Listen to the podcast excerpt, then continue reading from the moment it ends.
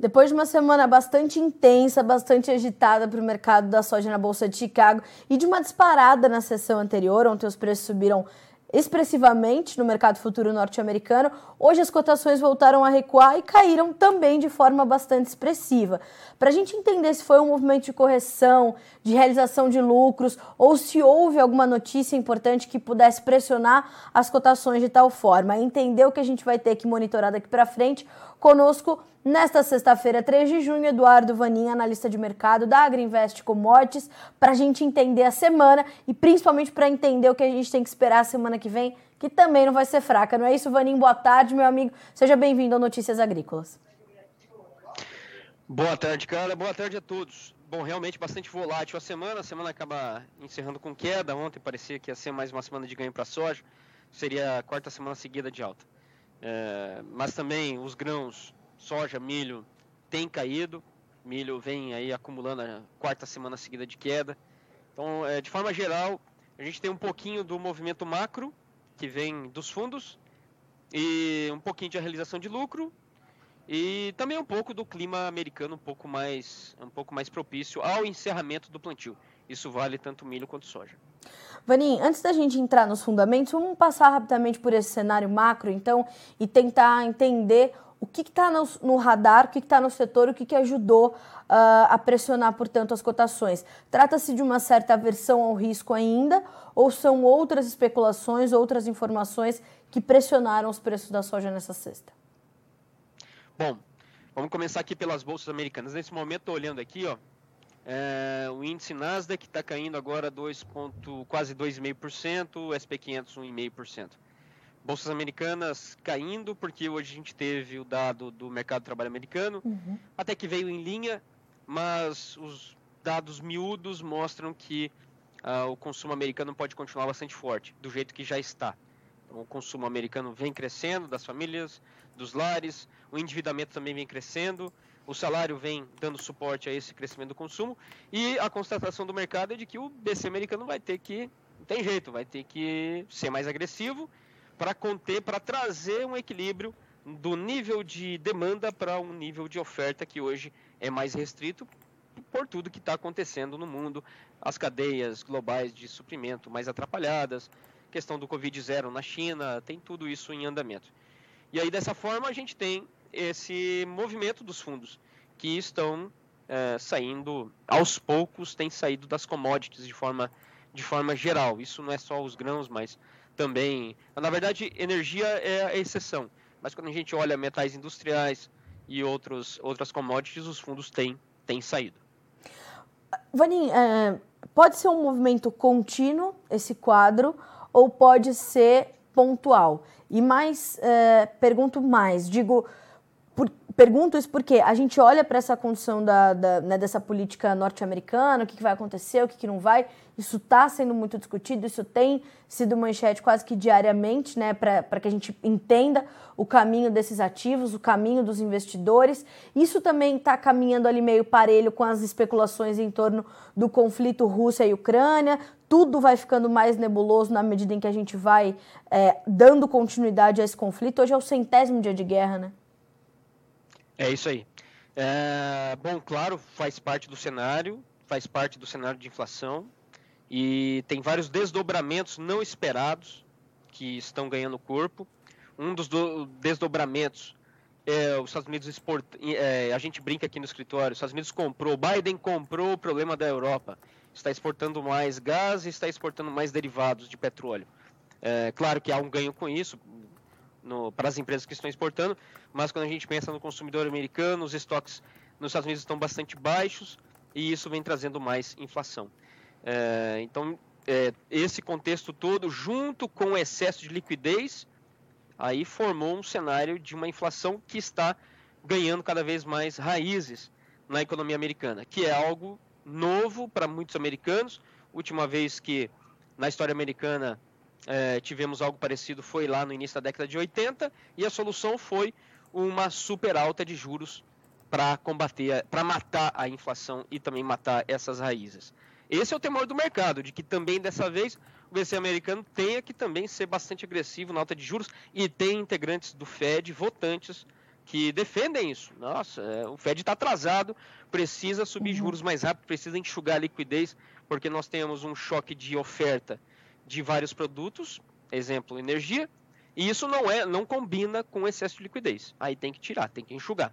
E ao fazer isso, claro, as commodities elas acabam performando muito mal. Se você pegar lá na história, a partir aí de 82, 81, 82, as commodities passaram a performar lá embaixo, todas elas, é, até próximas choques de oferta, ou mesmo uma China que a partir do ano 2000 veio aumentando o consumo de matérias-primas. Então é, é esse o tema do mercado. E as commodities estão nesse meio. Uh, e, e, é interessante a gente observar que é, a gente vê um, um caminhar meio que comum dessas commodities agrícolas, metálicas, como você falou, as energéticas elas acabam se destacando. E a gente viu inclusive a Agriinvest dar esses alertas durante essa semana para essa, essa atenção aos preços recordes que é a gasolina, que o diesel, que os combustíveis de uma forma geral vem registrando não só no Brasil, mas no mundo. Isso também uma hora vai chegar no mercado da soja e no mercado do milho. Perfeito. É, e aí tem o lado bom e o lado ruim. O lado ruim pode ser agora, com essa questão de um BC americano mais agressivo, já agora nessa reunião de junho, muito importante. Está dado uma alta de 0,5%, mas o mais importante é quais serão as próximas altas.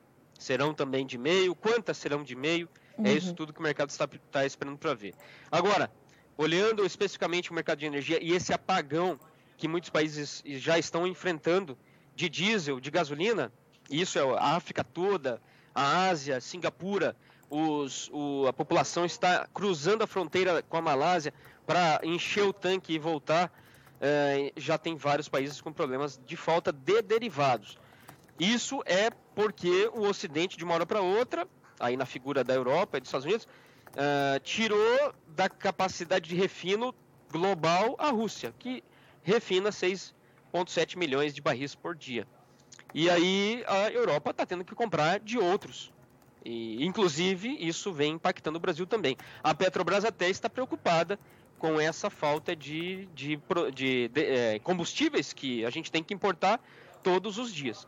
E aí, os países que têm programas de biodiesel, exemplo Brasil, Estados Unidos, Argentina, uhum. a Malásia, Indonésia, podem aumentar, ter que aumentar esse programa até para reduzir o consumo de diesel para não faltar o diesel. Esse é uma, essa é uma possibilidade aqui do Brasil. Se isso acontecer, é mais demanda por soja. O que seria uh, importante para nós nesse momento, Vanim, uh, a gente tem uh, nesse momento, inclusive, margens interessantes para as indústrias processadoras de soja aqui no Brasil, não? Estavam muito boas, mas por uma uhum. questão técnica da curva em Chicago, aí a margem já não está boa, porque hoje a indústria ela está querendo comprar já agosto e setembro. E aí a precificação hum. dessa soja não é mais com base no vencimento julho, que é o spot. Ela já é com base no, no, no vencimento setembro, que está bem mais barato do que o julho. E aí o produtor brasileiro ele não aceita. Vamos dizer assim, uma indústria chega para ele e fala, olha, no spot eu te pago 170 reais, mas para entrega daqui dois meses eu te pago 160. Na verdade, na cabeça do produtor é o contrário. Estou te dando prazo, você tem que pagar mais. Só que pela curva de Chicago, não é assim. Então a indústria hoje ela está esperando. Esperando vem, é, sair de tela o julho, daqui a pouco sair de tela o agosto, para daí voltar para o mercado para completar o programa deles até o final do ano. Mas, de fato, se houver um aumento no Brasil do, da mistura de biodiesel, é mais demanda por soja, porque vai ter mais demanda por óleo. Tá. Uh, eu acho que a gente foi né, passando, começou ali pelo, pelo macro cenário, e é inevitável falar dos combustíveis quando a gente pensa no macro cenário, uh, e aí a gente consegue já trazer isso para o mercado de grãos, mas acho que agora, nos voltando aos fundamentos, né, Vani?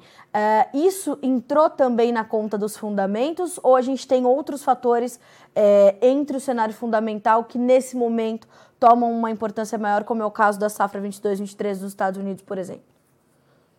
Assim, do lado da oferta, esse é um ponto importante que até derrubou o milho na Bolsa de Chicago nessas últimas, nessas últimas duas semanas.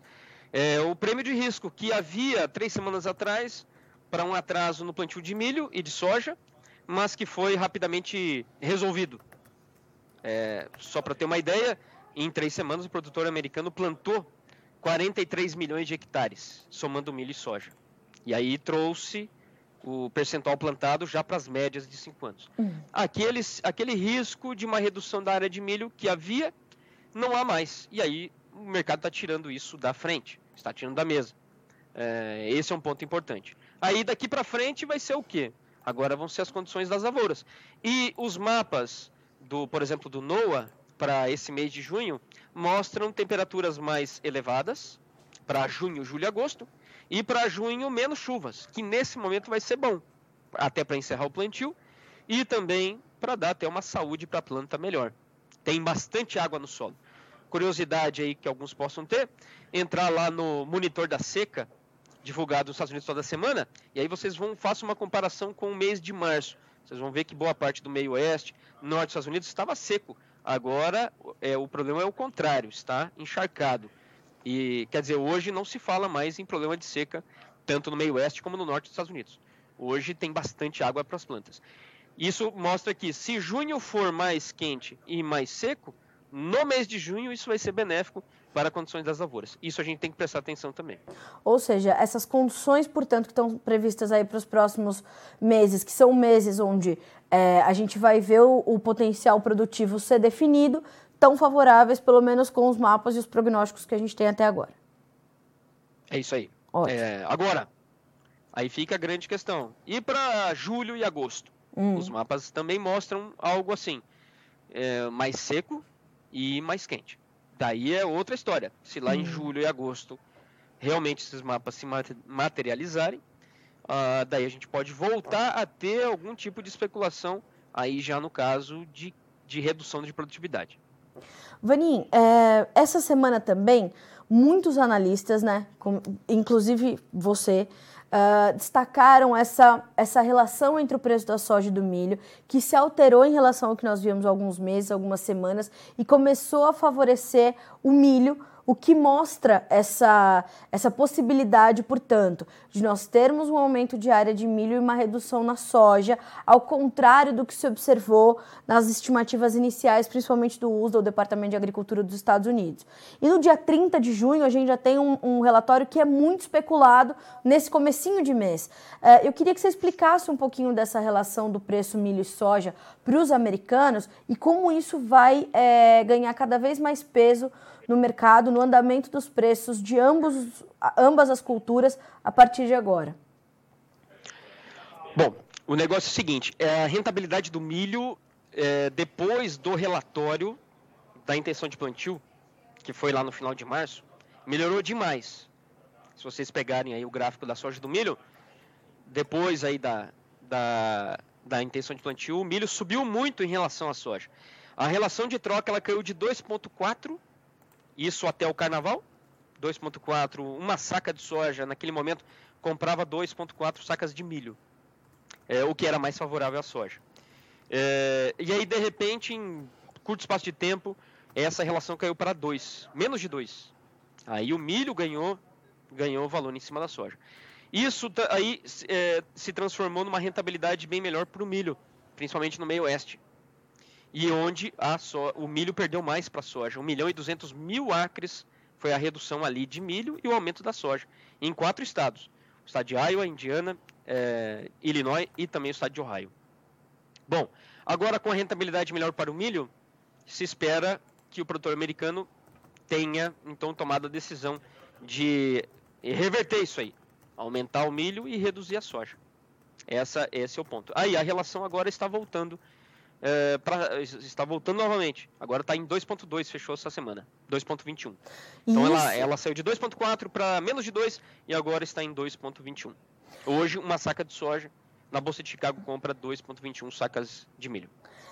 E essa, essa mudança, essa relação, é, poderia então promover alguma mudança ainda na decisão do produtor americano ou já não tem tanta mudança, isso já veio acontecendo e a gente vai ver a confirmação disso no final do mês. O que, que a gente tem que entender diante dessa mudança na relação? Bom, é, a coisa já está definida. É, se houver algum tipo de mudança, é, vai ser muito pequena.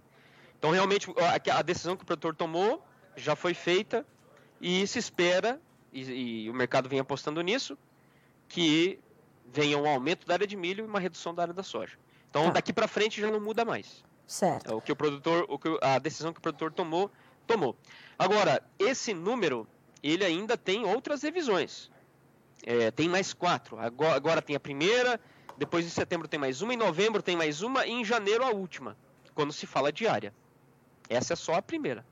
Por exemplo, ano passado, o produtor americano é, ele reportou um número de 92 milhões de acres para o milho, mas a área final, ao longo aí das revisões, foi de 93,4. Aumentou a área de milho. E no caso da soja, houve até uma pequena redução de 400 mil acres entre a intenção até a última revisão. Uhum. Esse número ele vai mudando. Agora, ele não muda porque, de repente, o produtor americano decidiu plantar mais lá em, claro. por exemplo, em julho. Uh, ele muda é, em função aí dos, do, do, do reporte dos, dos, produtores, a decisão de não plantio, que às vezes muda para mais ou para menos. Então tem uma série de questões e mecanismos na comercialização americana que permite, que faz com que essa área mude do início até o final. Tá. Uh, embora as vezes... é, só, só pois não, por também, favor. tem um ponto interessante, que é a área colhida. Esse número também muda. E aí vai em anos muito chuvosos, e aí eu cabe aqui uma é, ressaltar. A, a, produção americana ela reduz mais quando fala assim produção, ela reduz mais em anos de muita chuva do que em anos de seca. Tá. Porque tem dois mecanismos: a área plantada e também a área colhida. Porque pode haver uma redução da área colhida porque campos estão encharcados ou porque o produtor decidiu fazer silagem com milho. E aí esse percentual colhido ele, ele muda também. E quando a gente coloca é, um ponto, meio ponto percentual para baixo ou para cima de área colhida, muda bastante, porque a área americana é bastante grande e a produtividade também é grande. Tá. Vanim, uh, embora essas decisões já estejam tomadas, a gente vai ainda ver todas essas revisões, é, a influência disso sobre a movimentação das cotações, ela já está acontecendo e ela deve continuar acontecendo, né? Ah, sim. Agora, agora o mercado tirou essa questão do risco do milho, de não plantio, de redução da área, do, dos preços, é, mas ainda tem bastante coisa para acontecer aí. É enchimento de grão, é, essa questão dos números que vão começar a ser em agosto, do cadastro dessas áreas de não plantio, que o produtor ele informa, e aí usa, utiliza como um componente para definição da área, não é o único, é um componente. Uh, então, daqui para frente o mercado vai ainda vai ter bastante informação nesse sentido. Tá. Vanim, do lado da oferta, são essas as informações que a gente tem que monitorar nesse momento? Do lado da oferta, é isso. É, o, é esse, esse laninha que está presente ainda e que vai trazer esse padrão de clima mais quente para junho, julho e agosto no, no hemisfério norte. Uhum. E, e, é claro, né, mais quente precisa de mais chuva. E aí, essa mais chuva a gente vai ter que ver. Tá. Europa também estava muito quente e mais seca até agora. Aí voltou a chover essas últimas duas semanas, mas é um ponto importante. E a condição das lavouras de cevada e de trigo lá estão caindo. E quando a gente fala isso, é menos oferta para o norte da África e Oriente Médio desses grãos, desses cereais. E isso também, nesse momento onde a Ucrânia não está exportando, é muito importante para a gente ter uma ideia da oferta global desses cereais e que parte deles também vão para rações. Hoje eu falaria que o milho é o cereal mais barato é, daqueles que vão que são fonte de energia para as rações. Quando a gente compara a um sorgo, a uma aveia, a uma cevada ou mesmo o trigo, o trigo ração. E por isso está mais demandado também? Não, ainda não. Na verdade a demanda está muito fraca. É, mas por que isso? Porque está muito caro. E aí os consumidores. E a, e a margem da carne não está dando dinheiro para ninguém. Tá. E aí, uh, quando a gente vê isso, a gente vê os consumidores operando muito, muito da mão para a boca, esperando alguma mudança. E essa mudança pode vir agora nessa criação do corredor. É isso que os consumidores estão apostando. Se não acontecer, muitos deles vão ter que vir correndo para comprar. E aí é uma outra história. Tá. Do lado da demanda, é, a gente tem preocupações ou a gente tem mais boas notícias do que más? Me parece que a China está começando a, a respirar um pouco mais aliviada em alguns setores e eu queria saber de você se isso já está estimulando a China a voltar ao mercado mais efetivamente e vir comprar não só a soja do Brasil, mas já comprando também mais soja americana. Como é que está a demanda, Vani? Bom, os estoques lá hum, é, volta, é, recuperaram bastante começou a receber mais soja do Brasil. Estoques na China nos portos chega já perto de 6 milhões e meio de toneladas. Chegou a bater 2 milhões apenas, os estoques lá em março. E agora já estão em 6 milhões, quase 6 milhões e meio. É, e aí acelerou o esmagamento, acelerou a oferta de óleo e de farelo no mercado deles. Estoque de farelo que chegou a 300 mil toneladas, agora já está em 900 mil toneladas. De curto prazo deu uma equalizada e agora também a Sinograin está fazendo leilões semanais de 500 mil toneladas de soja. Mas aí existe ainda um buraco. Esse buraco ele vai agosto, setembro e outubro, especialmente o momento que há menos soja no mundo porque o produtor americano já está 93% vendido e o produtor brasileiro está 73% vendido. Não tem muita soja dando sopa. A China vai ter que viver com um pouquinho do Brasil, um pouquinho dos Estados Unidos para esse período, um pouquinho de leilão e contando também com a safra deles que começa a entrar a partir de outubro, que vai ser maior nessa temporada. Então veja que esses próximos três meses para a China vai ser bem apertado. E a gente está vendo prêmios aqui no Brasil ainda elevados. E me parece que os prêmios nos Estados Unidos também ainda tão altos. Isso é uma sinalização dessa força que deve ser um pouco mais constante da demanda daqui em diante? A demanda está fraca. É, a China tem comprado 15 navios por semana quando deveria estar, tá estar comprando o dobro disso. Certo. Uh, a demanda ela está ruim, mas ela está compatível à oferta. Hum. Também se fosse maior, não ia ter o que fazer. O preço ia estar a 20 dólares o bucho. Uh, então ela está compatível à oferta. Realmente os prêmios nesse nível, na verdade quem está caro não é os Estados Unidos, porque os Estados Unidos estão na entre safra. Quem está caro é o Brasil. É tão caro que hoje a gente tem um pequeníssimo desconto em relação aos Estados Unidos posto China para embarque agora julho e agosto. Tá. É, então é o Brasil que está caro, mas está caro por causa da quebra. Em anos normais não deveria estar desse jeito. A gente teve né, uma Portanto, ainda tem um mercado bastante sensível às perdas que nós tivemos na safra 21-22. Ah, bastante. É muito difícil originar hoje. Não adianta derrubar o prêmio se você não compra nada. Alguém vai ter que pagar essa conta. Tá. E aí, como tem menos soja, então a gente tem esse, esse momento aí de é, onde os prêmios refletem essa, essa falta de grãos aqui no Brasil. Certo. Vanin, uh, como é que a gente está entendendo a composição dos mercados de derivados, em especial de óleos, uh, e o do óleo da soja especificamente, naturalmente, uh, para a formação dos preços do grão? Porque nessa semana esse foi mais um destaque, né? O mercado de óleos, mais uma vez, é, deu um, show aí de altas, máximas históricas para o óleo de palma. Como é que a gente está avaliando esse mercado agora? Bom, óleos vegetais continua apertado, é, sem sombra de dúvida. Uh, nós temos aí essa questão da Ucrânia que vem, agora o Canadá que tem que dar um alívio, porque é o maior produtor de canola, é, não só do grão, mas também do óleo, está com a safra bem atrasada, mas a expectativa é que o clima vai ajudar, mas o Canadá está plantado a canola lá 40%, já deveria estar 90%.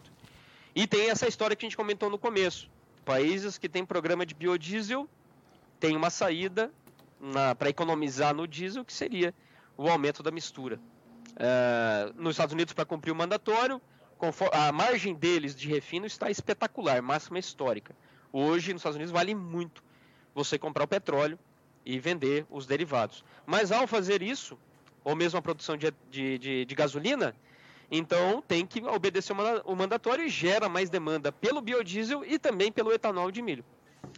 É, então veja que a história dos óleos vegetais ainda não acabou. Ela vai emendando em um fundamento, acaba esse fundamento emenda no outro, a Indonésia é, é guerra, é quebra de safra, então nós já estamos no, indo para já entramos no terceiro ano de preços dos óleos muito firmes. Para consertar isso, tem que haver uma equalização, uma normalização da produção global, sem contar os programas de biodiesel que continuam crescendo. Certo. Vanin, a gente tem uma tendência, com tudo isso que está acontecendo, a gente tem uma tendência, ou pelo menos fundamentos ainda sólidos de alta para os preços da soja e alguns sinais de alerta que poderiam reverter esse movimento, ou com essa é, este caminho de definição da oferta, esses pormenores em relação à demanda, embora ela esteja compatível com o volume de soja ofertado agora, é, isso tudo nos tira uma tendência ou há uma tendência clara para esse mercado agora? Bom, os fundamentos para a soja são simples, não tem soja. Esse é o ponto. Como eu falei, o produtor americano muito já vendido, o produtor brasileiro aos poucos também vai avançando. E é uma China que precisa cobrir demanda, precisa cobrir uh, o que ela precisa de soja para esses próximos três meses. Então, realmente, o, o, fundamento da soja é muito firme. E daí nós vamos lá, que poderia ser é, parcialmente resolvido com uma safra cheia na América do Sul.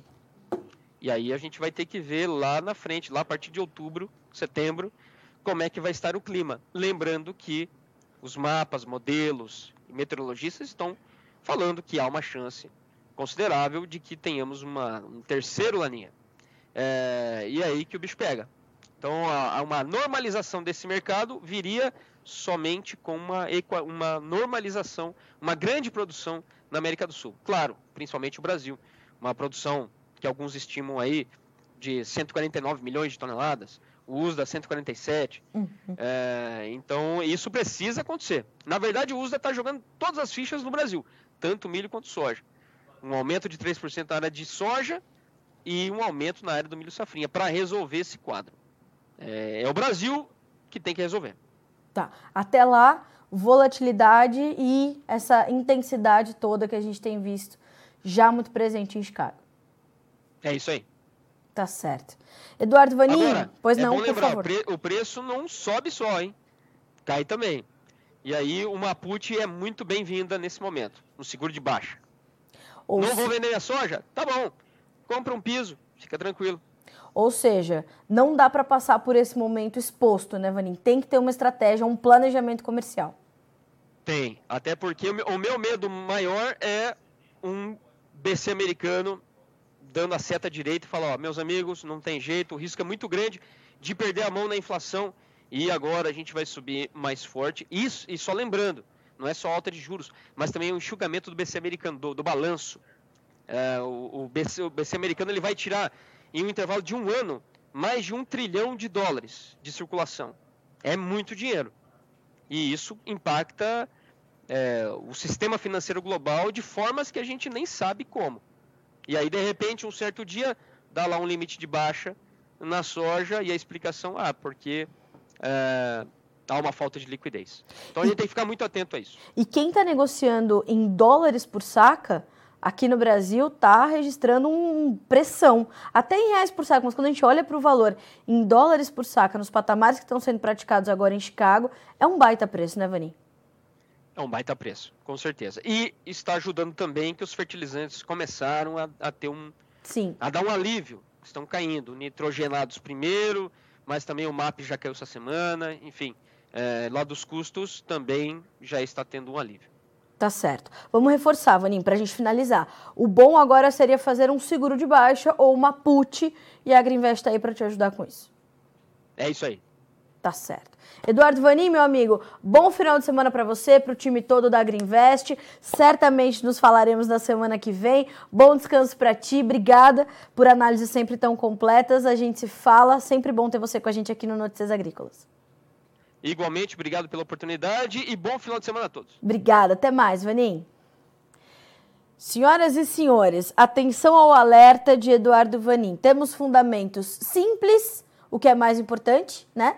Temos aí falta de oferta, falta de produtos, não tem soja, né, como acabou de falar Eduardo Vanin, e a China ainda precisa, inclusive, comprar volumes consideráveis de soja. A gente já tinha falado isso com o Vanini também na terça-feira, durante o Bom Dia Agro. Ele falou: ó, a gente precisa ver a China comprar pelo menos 20 milhões de toneladas de soja para estar tá adequadamente abastecida aí para os próximos meses, né? Então a gente não tem soja e a gente precisa ver a China comprar soja nos próximos meses. Mas como o macro cenário ainda está muito incerto, a gente tem muitas coisas para acontecer que poderiam tirar é, essa força da soja por conta dessa saída dos investidores desses ativos, ativos mais sensíveis, mais arriscados, como são as commodities agrícolas, e na soja há uma posição comprada muito forte agora, é, a gente poderia ver é, o recuo, né, como disse o Vaninho, o preço não só sobe. Então, se ele cai, para você não passar por isso despercebido, faça um seguro de baixa, faça uma put, né? É, é, busque um profissional de, de comercialização da sua confiança, como é o caso do time todo da Greenvest, para te ajudar. O importante é não passar por esse momento muito exposto. A exposição é o que vai tirar dinheiro do seu bolso e não é isso que você quer. Então, nós temos aí um quadro fundamental ainda sólido para garantir essa tendência de alta, mas o financeiro bastante perigoso. Atenção a toda a política monetária lá nos Estados Unidos, que ainda vai trazer muita surpresa, como disse o Eduardo Vanin. O Banco Central Americano, ou Federal Reserve, né, sob o comando do Sr. Jerome Powell, pode tirar de circulação um trilhão de dólares e também, de acordo com o Vanin, que é um grande conhecedor desse mercado, experiente, dizendo: a gente não sabe que, que impacto isso pode ter sobre os mercados. Então, tenha atenção, não dá para olhar só para os fundamentos agora, tem que dar dois passos para trás e olhar também para o financeiro e garantir essas operações de comercialização. Operações que estejam estruturadas o suficiente para não te deixar exposto a este momento, tá certo? Vamos ver como é que ficaram as cotações nesse momento. Números da soja para você na tela. Julho, 16 dólares e 97 centos por bushel, perdendo 31 pontos e meio. O agosto, 16 dólares e 33, 25 pontos de queda. O setembro, 15,59, caindo 20 pontos mais 75. O novembro, 15 dólares e 27, a baixa foi de 14 pontos mais 75. Vamos agora para os preços do milho. O milho testou altas, mas voltou para o vermelho, fechou com pequenas baixas. O julho, 7 dólares e 27 centos por bushel. O setembro, 7 dólares e 1. O dezembro, 6 dólares e 90. O março, 6 dólares e 95. As baixas variaram de 3,25 pontos a 4,25 pontos nestes que são os contratos mais negociados. Para concluir, os preços do trigo que também recuaram forte nessa sexta-feira. Foi mais uma semana muito agressiva para o mercado do trigo. Julho, 10 dólares e 40, setembro, 10 dólares e 51, dezembro, 10 dólares e 63, março, 10 dólares e 72 centos por bushel, baixas de 16,25 a 18,25 nos principais contratos. A gente fica por aqui com esse boletim para encerrar a nossa semana e a nossa programação ao vivo, mas as informações continuam para que vocês continuam chegando, para que vocês sejam sempre os produtores rurais mais bem informados do Brasil. A gente volta a se encontrar na segunda-feira. Fechado? Notícias Agrícolas 25 anos ao lado do produtor rural. Se inscreva em nossas mídias sociais. No Facebook, Notícias Agrícolas. No Instagram, arroba Notícias Agrícolas. E em nosso Twitter, arroba Norteagri. E para não perder nenhum vídeo, não se esqueça de nos acompanhar no YouTube e na Twitch Notícias Agrícolas Oficial.